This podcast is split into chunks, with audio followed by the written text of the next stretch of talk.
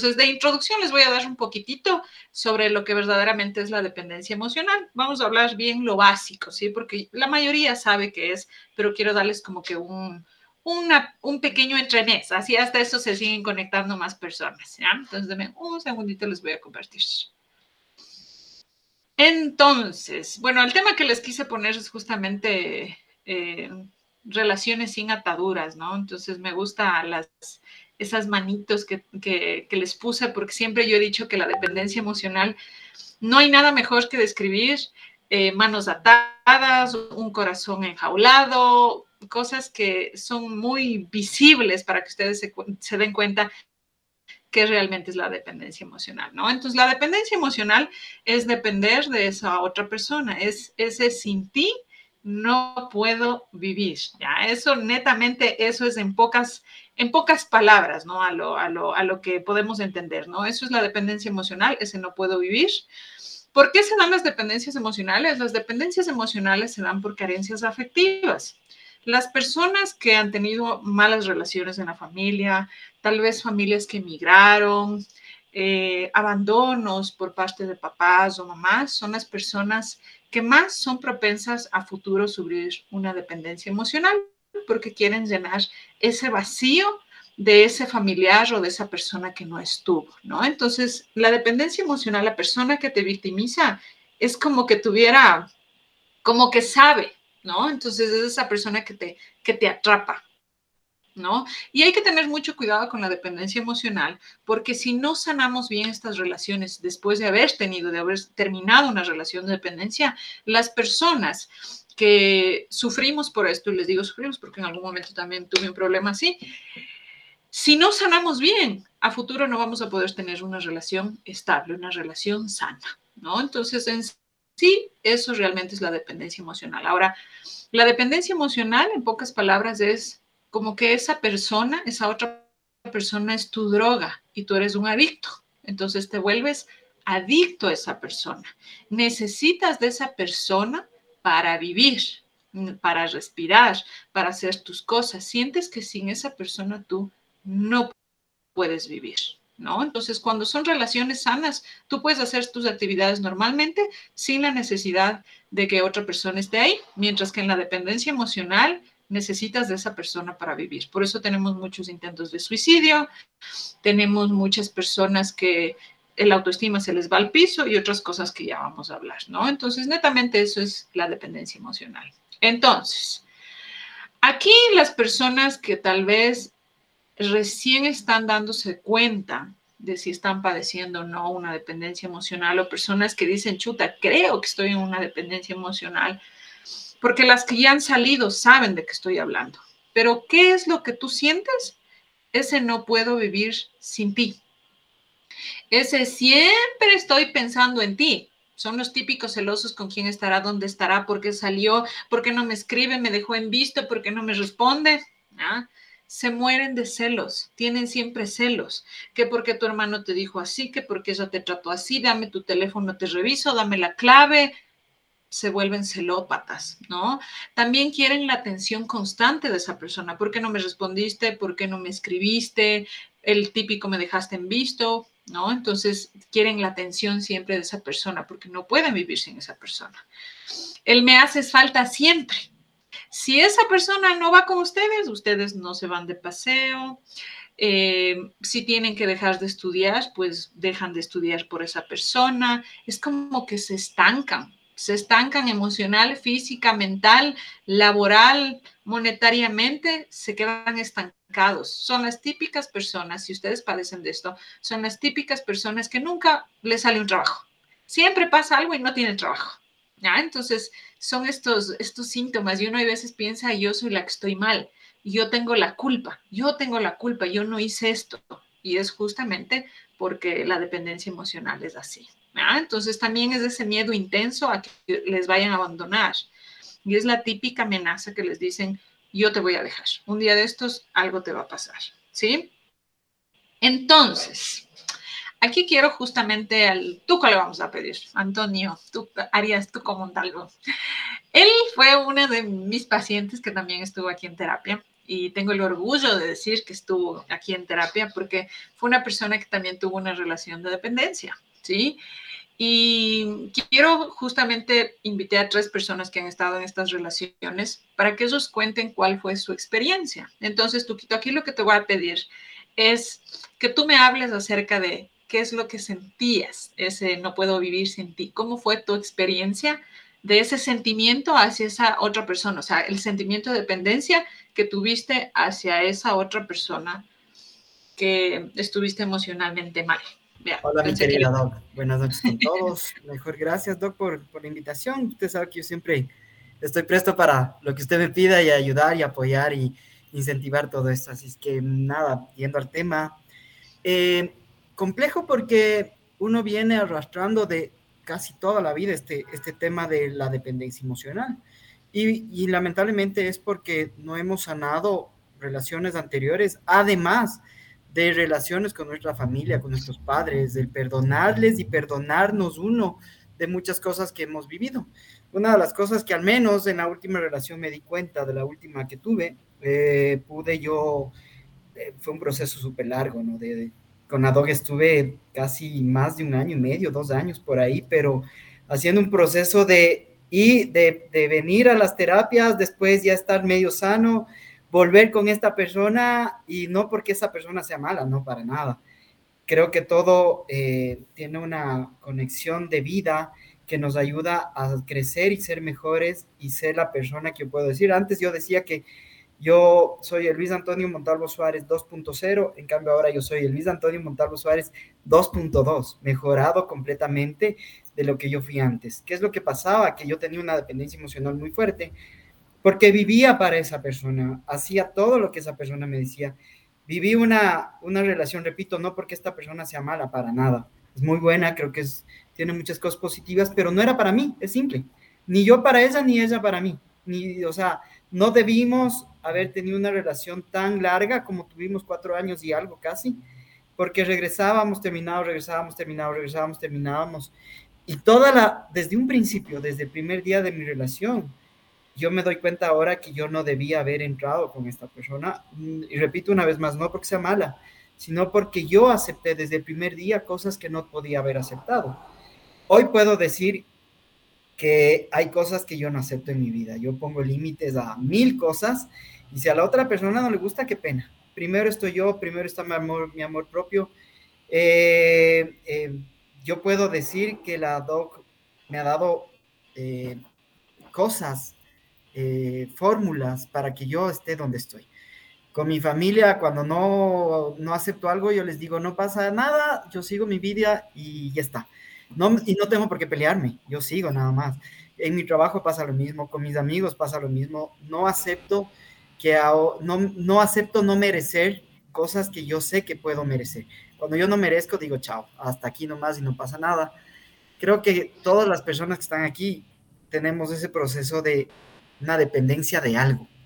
Y eso es una droga, la verdad es una droga y salirse de la droga, salirse de la, de la parte emocional más fuerte, el no recibir amor, pucha, estamos complicados porque el amarte primero como persona viene, es lo primero, o sea, el amarte, si no te pones como primera persona, eh, antes cuando la doc me decía, ¿quién es la persona más importante en tu vida?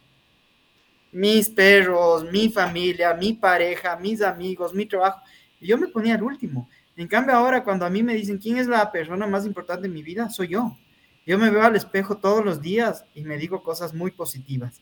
Por eso creo que voy cada día creciendo más en todas las cosas que voy haciendo.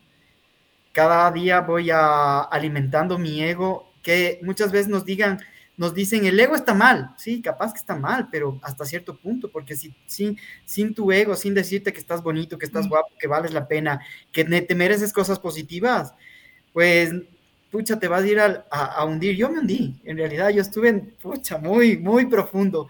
Y fue un proceso largo donde en realidad yo a la DOC le agradezco porque mm, ella me ayudó, ella me dio las herramientas, pero fui yo la primera persona que quise yo salvarme como persona. Les puedo decir que me pasó por mi mente varias veces de, de acabar con mi vida, pero varias veces, o sea, fueron muchas, donde yo dije no sirvo para nada esta persona en realidad eh, ella no me hizo, ella hizo cosas y yo acepté cosas. Nadie te hace nada, nadie, absolutamente nadie te hace nada. Eres tú el que aceptas las cosas de las demás personas y tú tienes que poner los límites en decir, no merezco esto y aquí no soy bien visto y me voy, porque merezco más, yo soy más, yo soy importante para mí mismo. Como les digo, con esta persona, desde el primer día yo recibí cosas que no tenía que haber recibido y lamentablemente lo acepté. Y así pasaron cuatro años y algo de termina, regresa, termina, regresa. Y ella en algún momento me dijo que yo siempre le busqué, ella muy pocas veces me buscó y ella en algún momento me dijo, es que ya para mí eso era como que para sentirme yo importante de que me busques. Y hay cosas muy negativas tanto de ella como de mí, que venimos de procesos muy largos de aceptar relaciones anteriores muy malas. El sanar la parte de terapia es importante, la salud mental es muy importante. Y creo que es lo más importante ahora en la vida, más que el estudio, más que cualquier cosa. La salud mental es lo primordial en la vida uno, de uno, porque si tú estás sano mentalmente y estás sano con tu vida, vas a poder dar todo lo que tú quieras a las demás personas. Yo siempre digo, si yo estoy, si yo estoy bien, mi entorno va a estar bien. Si yo estoy mal, mi entorno va a estar mal. A las personas que tienen pareja y todavía les duele y les cuesta, salgan de ahí. En realidad salgan de ahí porque no es ahí, es simple, no es ahí. Váyanse, siempre viene algo mejor, siempre viene algo mejor de lo que creíste que era lo mejor que tuviste en tu vida. Siempre, siempre va a haber algo mejor. Eso, mi querida. Les voy a contar, les voy a contar un poco cómo fue lo del tuquito y por qué se demoró tanto, ¿no? Em, ellos vinieron principalmente por ellos vinieron por terapia de pareja, ojo, vinieron por terapia de pareja. Y les dije lo que yo digo a todas personas que son novios. Si de novio vienes a terapia de pareja, ¿qué te hace pensar que en el matrimonio vas a lograrlo, porque el matrimonio es más complicado. Sin embargo, ellos insistieron, ¿no? Y por eso es que les voy a contar esto porque se demoró tanto el proceso también de él, ¿no? Entonces, bueno, hicieron terapia de pareja, a la final no sirvió porque eran más peleas, más discusiones, y a la final tuvieron que hacer terapia individual, ¿sí? Entonces, hicieron terapia individual eh, Tuco ya estaba muy bien, ya en un punto estaba como que ya, al fin, yo dije lo logré, ya está bien. Y me parece que eso fue un proceso de unos tres meses, ¿no es cierto? Sí, fue costo ese, lapso. Empezó a hacer el otro otra vez, todo.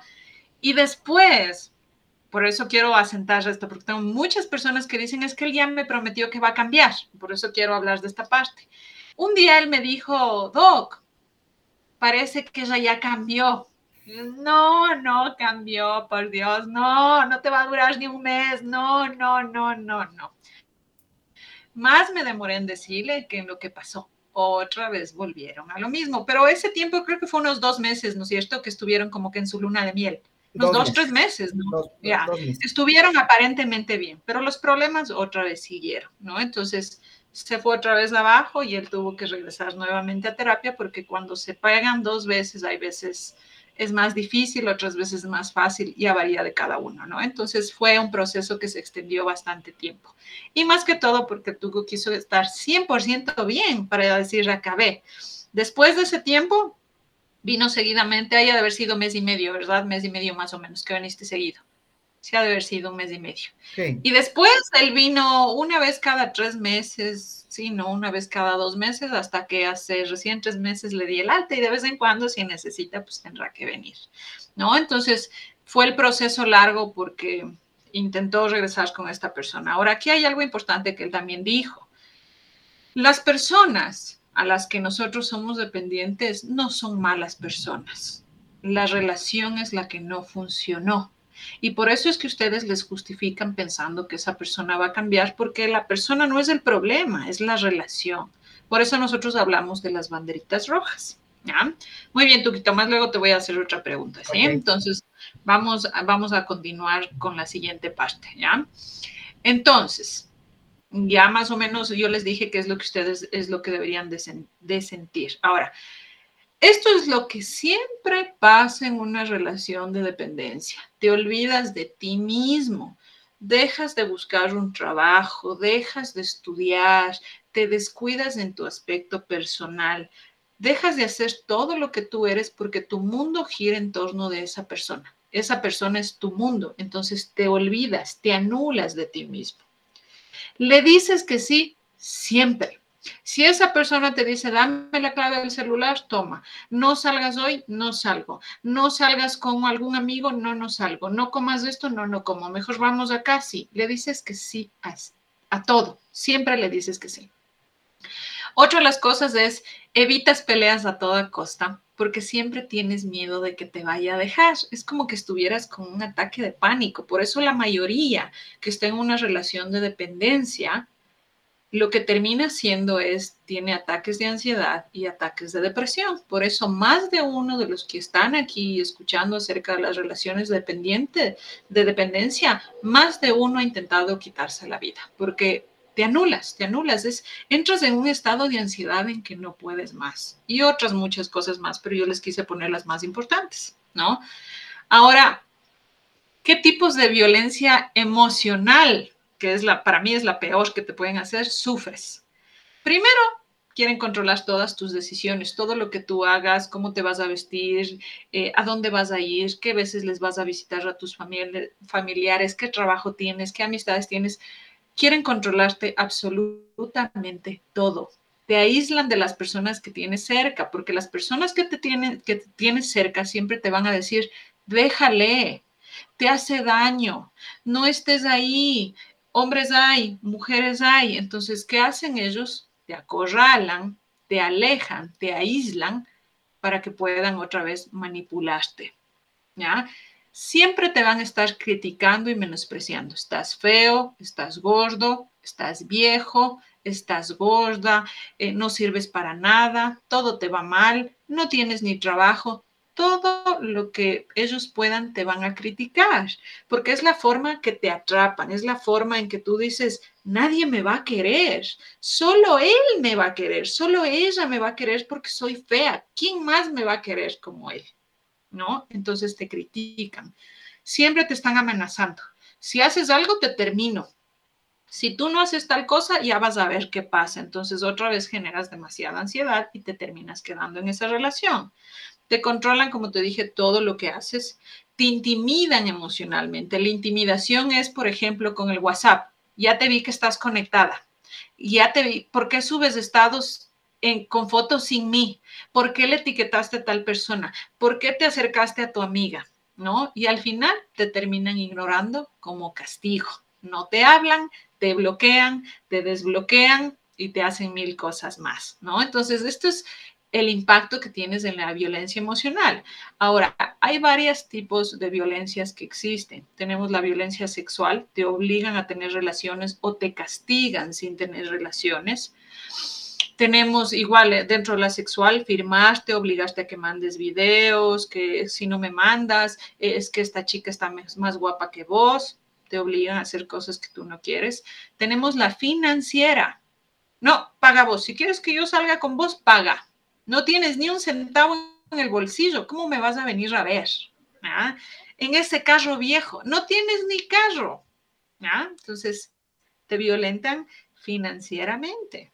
Entonces tenemos sexual, eh, emocional, financiera, tenemos la física, muchos de ustedes les empujan contra la pared, les dan cheslazos, les lanzan el celular y ustedes piensan que eso está bien. No solo me empujó, solo me arrinconó, solo me lanzó el celular, solo me rompió, es que estaba enojado, estaba enojada y lo único que hacen es les justifican, les lanzan dinero, les lanzan peluches, les queman sus cosas. Entonces es otra forma de intimidación. A la final es física. ¿Ya? Entonces, aquí me gustaría, ¿por qué también antes de que pase yo acá? Yo invité a estas tres personas que les quiero mucho, les estimo mucho. Ah, por aquí han pasado mucha gente. Yo creo que a todos los que han pasado por aquí les quiero mucho, todos ustedes saben. Pero estas personas fueron especiales para mí, ¿no? Les tengo un, poco de cariño especial porque vi cómo pasaron, vi el sufrimiento que tuvieron y ahora verles brillar es como que me llenan a mí mucho de emoción y por eso quise invitarles. Y porque sé, por el compartir, porque a mí me ha pasado que cuando nosotros nos liberamos de esa carga que tenemos, es como que primero nos perdonamos y perdonamos al otro. Por eso los compartimientos sirven mucho, porque cuando ustedes inician un proceso, la mayoría no va a poner una cámara, no van a aprender una cámara. Pero cuando ya estamos liberados, ya incluso ya no, es como que ya no nos importa, uno puede coger y decir, sí, ve, esto me pasó. Entonces, eh, la cosa es que quiero que también muchas personas eh, de las que yo invité hoy se liberen al fin, porque necesitan ya ser felices, ¿no? Entonces también va por, por ese lado, ¿no? Entonces, a mí me gustaría ahorita, porque tengo tres invitados, ¿no? Y les voy a, les voy a, yo sé en qué parte nos pueden ayudar más cada uno. Aquí quisiera que por favor, Analía, nos comentes, eh, no necesitas prender la cámara si no quieres, ¿no? Nos comentes cómo esta persona te violentó a ti, o sea, cuál fue la parte que tú pasaste y cómo lograste salir de eso, porque tengo muchas, muchas, muchas mujeres y hombres también que me han dicho, y, ahí les va a llegar a algunas personas que veo que están conectadas, no es que mi novia solo a veces me pega. ¿Cómo que a veces te pega? No es que mi novio a veces me empuja. No es que me quitó el celular y me lanzó el celular en la cara, ¿no? Entonces, quiero que nos cuentes un poco acerca de cómo fue tu fe, experiencia y cómo estás ahora después de haber salido de esa relación. Bueno, primero hola con todos, soy Anelía, eh, yo estuve, empecé mi proceso hace un año. En realidad yo no empecé mi proceso por, por un tipo de, de dependencia que tenía, sino yo inicié un proceso aparte que era con mi familia, pero afortunadamente todo se dio las cosas como tenían que darse y Ale pudo ayudarme en esta etapa. Yo creo que Ale me vio, o sea, totalmente. Yo llegué, su, una, o sea, normal, o sea, yo llegué, me gustaba arreglarme, me gustaba, eh, era súper feliz, súper, eh, le conversaba cualquier cosa. Y creo que ella sí fue la primera persona que vio cómo poco a poco me fui apagando, o sea, al punto de que yo estaba súper delgada, me afectó totalmente físicamente. Yo ya no llegaba ni siquiera a preocuparme por mí misma. Mm. Y después, como poco a poco, ya, poco a poco me empecé a poner de nuevo la ropa que me gustaba, cuando ya dejé esa, esta persona me alejé totalmente. Em, la verdad, al inicio me daba mucha vergüenza hablar de lo que me pasó, pero ahorita estoy muy feliz de ser un testimonio porque no, no todas salen de esto. Y pues sí, lo mío empezó con gritos, empezó con golpear la pared, empezó con botar el celular. Y yo dije, pues no, está enojado, ¿no? O sea, no, no pasa nada, fue mi culpa, fue esto, fue el otro, pero no fue O sea, no es eso. Luego ya fue el, el, ataque de que, ay, te empujé, pero no fue mi culpa, es que tú estuviste ahí para que esto, hasta que en verdad fue un golpe frente a todo mundo. Entonces, fueron cosas que uno va minimizando y como dijo el señor anterior, son cositas que uno desarrolla a raíz de problemas que no nos Perdón, perdón, dame un segundito que se me bloquea. Ya. Entonces, pues sí, hay que aprender a sanar y a quererse tanto a uno mismo para decir, basta, este es mi límite y no tengo por qué estar soportando esto. Y no sentirnos mal tampoco por llegar a ser víctimas, porque uno desde afuera piensa que es súper fácil, o sea, yo decía, ¿por qué no salen a la primera? ¿Por qué no se van y, simplemente les dejan? Pero no es así. Entonces sí, eh, no tengan miedo de pedir ayuda, eh, es algo que nos pasa a todos alguna vez, es mucho más común de lo que ustedes piensan y más que todo no están solos, no están solas. Y eso es lo que les podría decir, que, que sí se puede salir, que cuesta muchísimo, que es horrible porque yo también pensaba en quitarme la vida. O sea, yo le decía a Ale, si yo no salgo hasta este mes de esto, yo me voy a matar porque no puedo más. O sea, no podía más. Yo dije, o me mata él o me mato yo. O sea, no hay de otra forma. Entonces, pues eso. Analia, cuéntanos un poco, cuéntanos cuánto tiempo estuviste con él. ¿Cuánto tiempo te duró el sufrir por él? Y después de cuánto tiempo que le dejaste, estuviste bien. A ver, yo empecé a estar con él en julio, no, agosto, julio, agosto del anterior año. La primera agresión que sufrí fue en octubre. Eh, el pico más alto que de amenazas y chantajes que este, eh, que este señor me hizo fue entre finales de diciembre e inicios de enero. Y yo como que mi proceso, mi última cita con él fue creo la primera semana de marzo. O sea, la escalada fue, apenas me dejó, la escalada fue increíble. O sea, yo empecé a sanar, tuve apoyo, obviamente no están solos, necesitan una red de apoyo, sea su familia, sus amigos, porque no están solos. Y pues fue el cambio, o sea, es que tienen que ver el cambio, era increíble cómo había fotos del antes en que mis, mis propias compañeras de universidad eran, Ani, ¿qué te está pasando? Ani, tú no eres así, Ani, ¿qué sucede? Y yo pues creo que era muy obvio, o sea, creo que todos se daban cuenta, pero yo no quería admitirlo, yo no quería procesarlo y decir, pues sí, estoy siendo eh, víctima de violencia de este tipo, de este otro tipo, pero pues eso, ya, chévere, gracias. Gracias, Ana, qué lindo que es verte siempre. y como ven, las personas que están aquí, las dos personas que ya se van presentando, físicamente son muy guapos, ¿no? Y siempre se veían feos, muy gordos, que muy flacos, que, no sé qué, que no sé cómo, siempre. Y la tercera persona que, que nos va a ayudar también.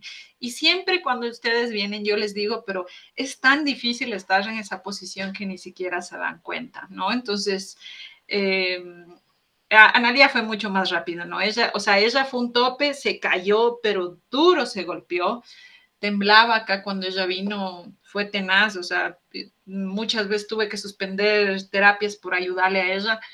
Le adopté como que fuera una hijita para mí y, y ¿cómo se llama? Cuando ella le dejó, fue una semana que, ¡pum!, otra vez estuvo arriba, otra vez se arreglaba, otra vez estaba bien, fue un cambio tenaz, ¿no? Y ella sí fue en, en, corto tiempo. Ella no, no tomó la opción de, de, tal vez pensar en volver a regresar con esta persona, ¿no? Entonces ahora yo le veo que ella es una persona libre, es al fin libre, ¿no? Porque cuando ella estuvo con esta persona fue terrible, fue terrible. Es lo que ella dice, ¿no? Si las otras, si ustedes le hubieran visto cómo ella estaba, no, no creerían, ¿no? Porque fue tenaz, fue tenaz de ojeras por aquí y por todo lado, entonces es tenaz, ¿no? Entonces, Ahora, ¿qué es lo que ustedes tienen que hacer para salir, para salir de, esto, de estas dependencias, no?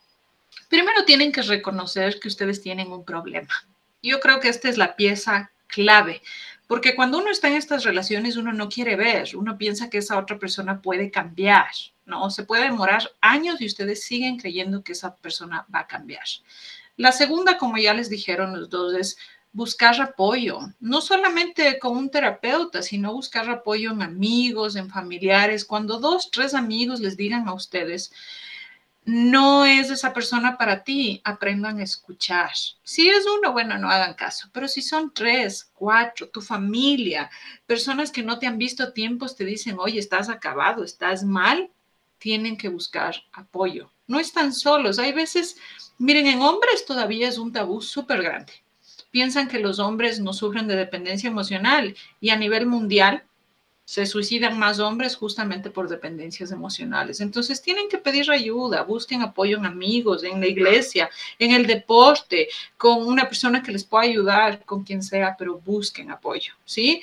Y la otra más importante también es aprendan a establecer límites, porque la mayoría de ustedes no establece límites, no, no, no, no cortan de contacto, siguen hablando con esta persona, le siguen, le siguen en redes sociales, ven con quién está, qué ha estado haciendo, etcétera, etcétera, etcétera, etcétera. Entonces, tienen que empezar por ahí, establecer límites es crucial, ¿no? Ahora, ¿cuáles son los daños? Que esto es, la dependencia emocional es terrible, les acaba, para mí es el peor trastorno que puede existir, la, la peor situación, el peor daño que podemos hacer a una persona. Primero, la autoestima de ustedes se va de picada. No se arreglan, se sienten feos, se sienten que no pueden, se critican, no son capaces, se pierden a ustedes mismos, se estancan, no consiguen trabajos, no quieren estudiar, quieren quitarse la vida, es como que se pierden, se pierden en ese mundo les invaden los nervios, pasan temblando, con ansiedad, con tristeza, ya no sé qué hacer, no sé qué siento, no sé por qué me siento así, y a la final son pues relaciones de dependencia. Yo tengo mucha gente que ha venido porque siente que tiene problemas de depresión o de ansiedad y no es eso, es la dependencia emocional que tiene, ¿no? La otra es te alejas de todos dejas de salir con amigos que normalmente salías, no te ves con tu familia, ya no quieres hacer nada, es como que tu vida empieza a, sentir, a, a perder sentido, ¿sí? Y por último, ¿qué pasa si no solucionas esto? Terminas con esta persona y si no sanas, conviertes a todos tus amores tóxicos. Vienen cadenas de más tóxicos, más de tóxicos y te terminas destruyendo la vida. Por eso es importante que busquen apoyo para sanar. ¿no? Entonces, por eso es que es, es muy importante que ustedes pidan auxilio, ¿no? Entonces, Ahora, en esta parte de aquí quiero invitar a otra persona que también está, que está haciendo parte. Bueno, ella también fue parte del proceso, ya obviamente ya, ya está bien. También me da mucha felicidad siempre verle. Jessie, me gustaría que nos cuentes cuáles fueron los daños que esta persona te ocasionó y más que todo, quiero que nos cuentes cuántas veces pensaste en que esta persona iba a cambiar, porque eso yo pensaría que es lo más importante para todos los que están aquí, porque todos dicen, no, Alex iba a cambiar, no es que ya me prometió y, seguimos con esa mentira. Yo te dejé este espacio a ti porque yo sé cuántas veces te mintió con esto. Entonces ahí te doy paso al micrófono también, Jessie. Bueno, buenas noches, Ale, buenas noches con todos. Mucho gusto, mi nombre es Jessica. Y pues en realidad, uy, innumerables veces fue que, bueno, la primera vez que yo había asistido con Ale era por el mismo motivo de que quería buscar una solución para los dos, yo sola. Pero bueno, yo creo que una pareja es un trabajo, bueno, es un equipo, ¿no? Y de mi parte intenté.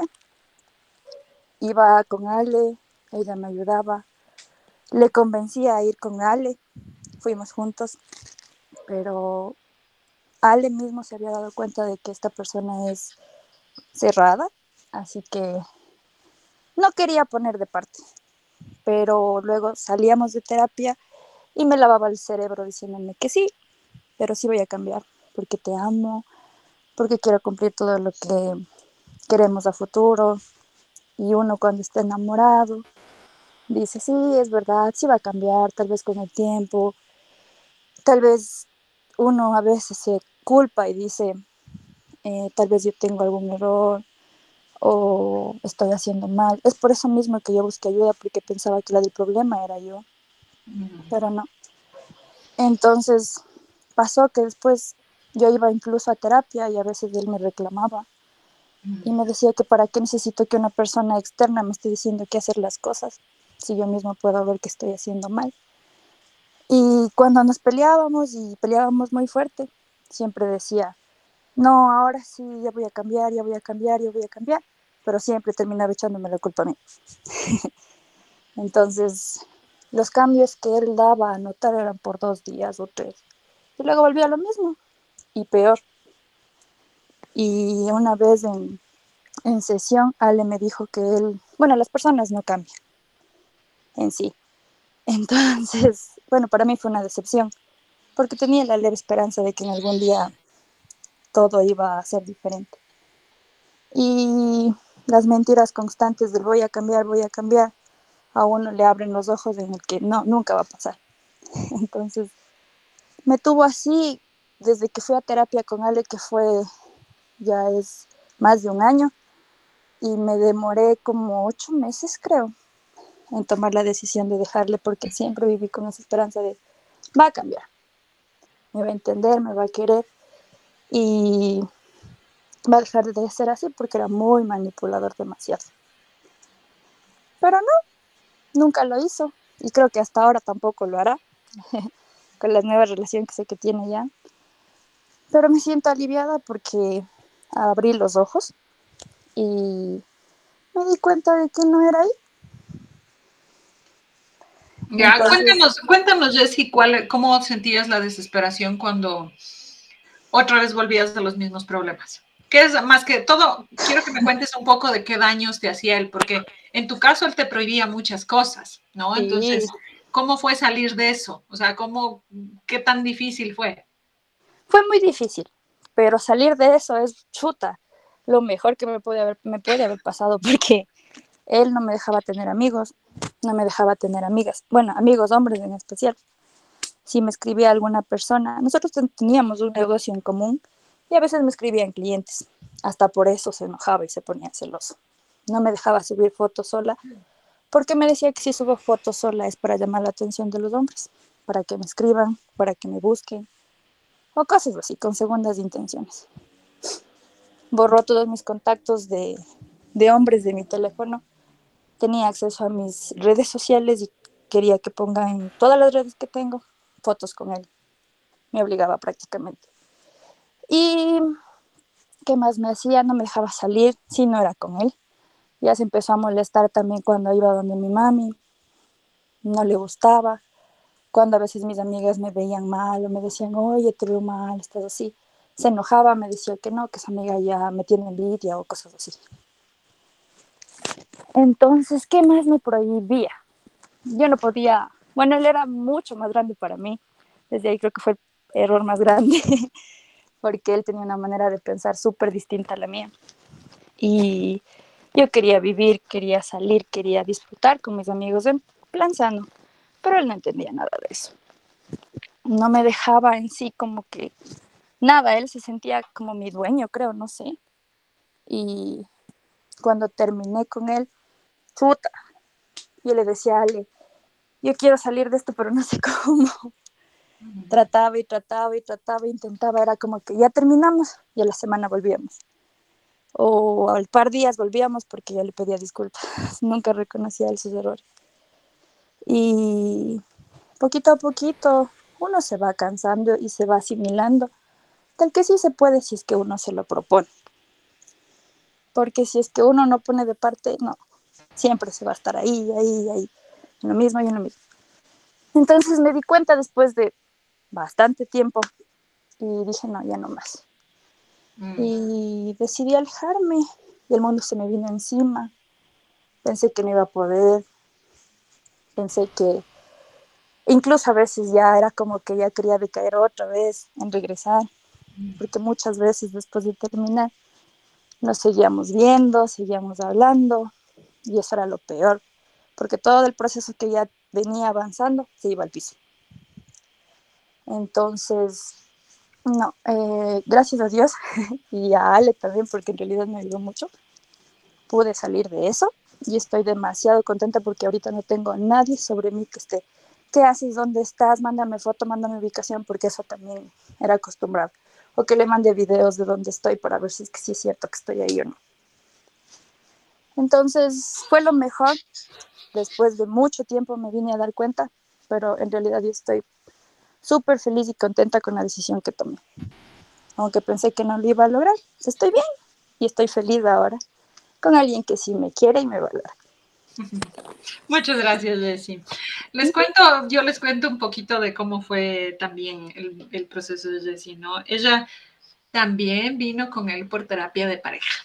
Y también le dije lo mismo que les digo a muchos. Si de novios vienes, es complicado que puedas salir de ahí, ¿no? Entonces, ella vino más o menos ocho meses, venía esporádicamente, una vez al mes, una vez cada dos meses. Cada vez que él se portaba súper mal, ella venía. Entonces yo durante este tiempo le fui dando herramientas para que ella sepa cómo alejarse ya definitivamente de él, ¿no? Hasta que en diciembre, diciembre, entre diciembre y enero del año que pasó, tomó al fin la decisión de ya alejarse de esta persona. Es como que ella fue poquito, poquito, poquito, porque se le hizo muy duro, ¿no? Entonces, cuando ya pasó este tiempo, ella tomó la decisión, vino a terapia, sí se le fue complicado también y se le complicó por la misma razón que todavía tenía contacto con esta persona.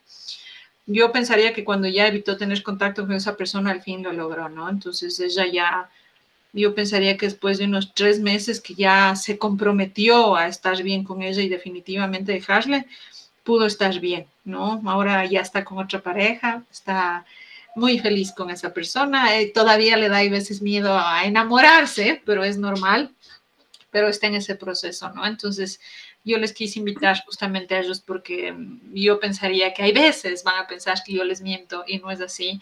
Y quería que ellos compartan y que se sientan en paz, porque yo sé que después de esto ellos se van a sentir muy en paz, ¿no? Entonces, no se irán todavía, que todavía les voy a preguntar algo a los tres.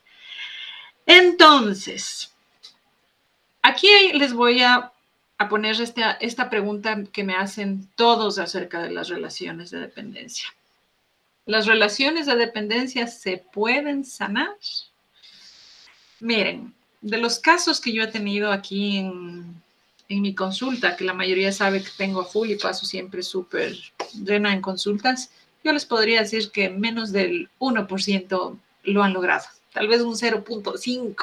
Y es más, les puedo decir que solo una pareja lo logró, ¿no? ¿Por qué? Porque para que sanen esa relación de dependencia, los dos deben de estar dispuestos a cambiar, ¿no? Y ahí es claro, hay veces yo digo, cambiar como persona va a ser difícil porque tú no puedes cambiar lo que tú eres. Puedes intentar mejorar, mejorar esa relación que es diferente, pero siempre los que son violentados, o sea, los que violentan, los agresores, nunca van a aceptar que ellos están equivocados. Siempre van a decir, es que él tiene la culpa, es que yo hago así, es que es porque él hace tal cosa, es que ella, yo me acuerdo justo con, con Jesse, él me decía, es que ella se escribe con hombres, es que ella no puede tener amigos hombres, me decía, ¿no? Entonces yo le decía, ¿cómo que no puede tener amigos hombres, ¿no? Y cosas así muy, muy, muy, ni machistas, sino muy muy atosigante, quería tenerle solo para ella, solo para él, ¿no? Entonces, cuando están en esa posición es muy difícil que ellos quieran cambiar. Por eso tenemos ahora, todo el mundo habla acerca de los narcisistas y cuando están en una relación de dependencia, lo primero que dicen, él es narcisista, ella es narcisista. Y bueno, hay veces que sí, por lo general sí pasa eso, ¿no? Pero más que el narcisismo es porque esa persona no tiene un deseo de cambio, la relación ya está dañada y es muy complicado que esa relación sane a menos que los dos se comprometan a un 100% y siempre van a estar en el tira y afloja. Entonces es un poco complicado que la relación pueda sanarse, ¿sí? ¿Por qué? Porque la mayoría no admite que tienen una relación de dependencia. Entonces, para que ustedes puedan salir de una relación, no salir, sino arreglar una relación dependiente, primero tienen que admitir que es dependencia. Y eso es bien difícil. Por eso es que muchos dicen, no, no me dejaba ir al psicólogo, no quería que vaya allá. Hay muchos que les esperan afuera como que escuchando para saber qué es lo que, qué es lo que pasa, ¿no? Entonces, no les dejan, no les, no admiten que tienen un problema. Siempre les van a echar la culpa a ustedes. Siempre ustedes van a tener la culpa de absolutamente todo, ¿no? Puede sanar una relación con un experto que les ayude a tener estas, a, evitar la dependencia. Es probable, sí, sí se puede. Yo, como les dije, es probable, pero yo ayudo más a parejas que no son dependientes, sino más bien a parejas que tienen problemas en la pareja como comunicación, que es mucho más fácil. Ya cuando son dependencias es un poco muy, muy complicado, ¿sí? Tienen que hablar acerca del problema. Ustedes para ver si pueden intentar sanar la relación con esa persona, intenten hablar del problema. Y lo primero que le van a decir es, no, pues tienes la culpa. Se van a lavar las manos, ¿no? Entonces ahí se pueden dar cuenta que no hay salida en esa relación. ¿sí? Y la última es establecer límites. Tú te puedes dar cuenta si esa, esa relación va a sanar o no, si tú le dices, ya, chévere, vamos a volver a intentar, pero no, me topas mi teléfono. Y esa persona les va a decir, ¿qué te pasa? ¿Estás loco? O, o ustedes pueden decir, ya, chévere, vamos a intentar otra vez, pero yo puedo subir todas las fotos que yo quiera a mi Instagram. Y esa persona le va a decir, no. Entonces ahí ustedes ya se dan cuenta que definitivamente esa persona no va a cambiar. ¿Ya? Ahora, los que están, las tres personas que invité, me gustaría que ustedes me comenten. Eh, ahí podemos empezar otra vez, eh, Tuco, que nos comentes tú primero. Perdón, se me costó la voz. Quiero que me comentes, ¿qué has ganado ahora? ¿Qué has ganado ahora? Eh, ¿Qué has ganado ahora que ya no estás con esta persona? Todo.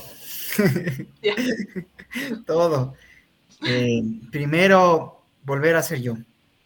Eso no lo cambio por nada, volver a ser yo, eh, trabajar tranquilo, hacer las cosas que me gustan, volver a tener la luz que siempre la tuve y que lamentablemente la perdí por dar luz a la otra persona, por dar toda mi vida a la otra persona, por hacer que esa persona crezca, por hacer que esa persona florezca, por hacer que esa persona tenga completamente todo. Y me olvidé de mí. Ahora, pucha, eh, la doc me conoce porque con la doc nos conocemos, yo trabajo en radio y a la doc bien, le he invitado a, mi programa de radio, que de hecho voy a darles, voy a darles mi cuña ahorita. de paso. Estoy de 10 a 12 del día, de lunes a viernes en Radio Retumba 100.9, un programa espectacular. Se llama Enlazados, así que les invito a que nos escuchen. Eh, amar lo que estoy haciendo, volver a, mí, a mí, a mí, a hacer lo que a mí toda la vida me gustó, a ser creativo, a, hacer, a conseguir lo que yo siempre he dicho que todo lo que quiero lo consigo y en ese proceso no pude haber, no conseguí muchas cosas, en realidad está muy estancado en todo sentido, monetario, eh, sentimental, de todo, muy familiar, eh, amigos, todo, todo. En cambio ahora, eh, y vuelvo a repetir lo que yo dije hace un momento, no es que esta persona sea mala, para nada, es muy buena, pero el problema es que nos metimos tanto en la vida para que ella crezca y me olvidé de mí. Ahora soy feliz nada más por todas las cosas que tengo a diario. Me levanto feliz. Así tenga el peor día, soy feliz. Y agradezco. Uno tiene que ser agradecido en la vida. Agradezco, agradezco, agradezco. Doy gracias. Si ustedes son creyentes, a Dios, al Creador, a Alá, a Buda, a quien ustedes quieran, pero hay que ser agradecido de la vida. Eso sí. Ya, chévere, tú, chévere. Sí, sí, sí, tienen que escuchar enlazados los lunes, estoy yo ahí. Y, Eso. Y, tienen programas de todo, es genial, de 10 a 12 tienen que escuchar. Chévere, Tuquito, gracias. Analia, cuéntanos tú qué has ganado. Bueno, aquí estoy. Eh, bueno, lo principal que gané fue tranquilidad, fue paz, fue volver a vivir porque chuta, cuando uno topa fondo así hasta decir basta y vuelve a tomar esa felicidad y esa tranquilidad, aunque sean las cosas sumamente pequeñas, uno se vuelve sumamente agradecido con todo porque aprendió, he aprendido a valorar muchísimo todo lo que tengo, esa tranquilidad, el hecho de poder ir a la universidad tranquila, el hecho de caminar por la calle, dejar de fijarme en, la, en la matrícula de los carros y ver que no es él persiguiéndome, son cosas tan pequeñas que uno le da una tranquilidad, le da una felicidad y se gana prácticamente la vida. O sea, volver a vivir y obviamente hay bajones, ¿no? No es que, no crean que esto es que bestia lineal y nunca más van, van a sentirse mal, pero, pero sí, gana tranquilidad y vida, la verdad. Qué bonito, gracias, Analia. Jessy, ¿qué ganaste? Bueno, primero que nada, experiencia, porque ahora sé lo que ya no voy a aceptar en otra persona lo que no quiero que me hagan ni cómo me traten, porque creo que he aprendido a quererme un poquito más para lo que era antes. Mm. Se ganó su premio mayor. Perdón. bueno, ahí está con la nueva pareja, ¿sí? Lo siento, lo siento, es que él también quiere intervenir. No. No, y le dice, cásate. bueno, siempre, siempre, les, siempre les digo a todos, ¿no? Ahorita ya no quiere que hable. Siempre les digo a todos que después del error de tu vida viene el amor de tu vida, ¿no? Bueno, no sé, pero aún uno tiene miedo, pero sí, me siento contenta y me siento tranquila y en paz conmigo mismo porque, como había mencionado anteriormente, ya no tengo esa carga de que ya ahora ya me han de estar llamando o ya se han de enojar si salgo con tal persona o si hago tal cosa, porque ahora no me prohíben nada. Ahora ella no me quiere sacar con sus amigas.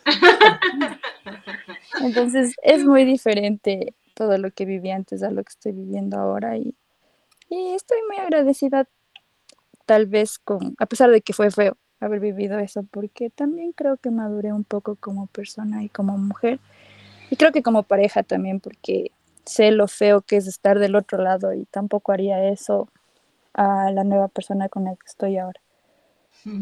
Gracias, gracias. Listo, muy bien. Entonces, ahora, si alguien tiene alguna pregunta que quisiera hacerme o que quisiera hacerles a los chicos que han compartido los testimonios, este es el momento clave donde que ustedes pueden preguntar. Pueden, si quieren, abrir el micrófono o si quieren, me pueden escribir para que yo lea alguna pregunta que ustedes quisieran hacerle a alguno de los chicos o si quisieran hacerme a mí, no hay ningún problema. No hay preguntas, creo que les quedó clarísimo. A veces, Doc, tenemos miedo, ¿no? Al micrófono. Eh, más que el miedo es en la situación que estás. Tú, por ejemplo, Tuco, ¿tú crees que hubieras compartido esta situación cuando estabas metido ahí? No, no, no. No lo hubieras hecho. No, no, para nada. No, no lo hubieras hecho, ¿no? Entonces, ya, no lo hubieras hecho. Pero yo sé que eh, lo importante es el mensaje que les, que les dieron a todos, ¿no? Eso es lo más importante. Y más que todo, en esto están ganando ustedes también. A ver, Belén, ahí te doy paso.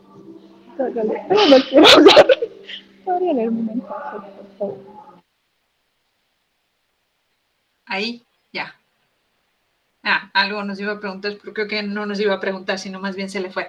Ya, chévere. La cosa es que, como les decía, lo importante es el el testimonio de lo que yo quería quería que escuchen. A ver, aquí nos hacen una pregunta. Dice, ¿y si yo, a ver, dame un segundito. ¿Y si yo, la persona que controla, puedo mejorar? Ya, es una buena pregunta. ¿Por qué? Porque cuando te metes en esa relación de dependencia, tú también empiezas a ser tóxico te conviertes en otra persona que no quieres ser. Porque si yo les preguntara a los chicos, ellos también van a decir, sí, yo ya eh, le bloqueaba, eh, yo también les revisaba el celular, eh, yo también le prohibía tal cosa, porque como estás en ese juego dañado, terminas haciendo lo mismo. Entonces, aquí yo les digo siempre esto. Si quieres darte una última oportunidad en esa relación, dale con todo, con todo, intenta mejorar en todo lo que puedas para que cuando tú te vayas de esa relación, porque va a volver a hacerte lo mismo, para que cuando tú te vayas de esa relación, digas, así haya cambiado yo, él no cambió. ¿Ya? Entonces sí puedes mejorar y lo tienes que hacer si todavía estás dudando salir de esa relación.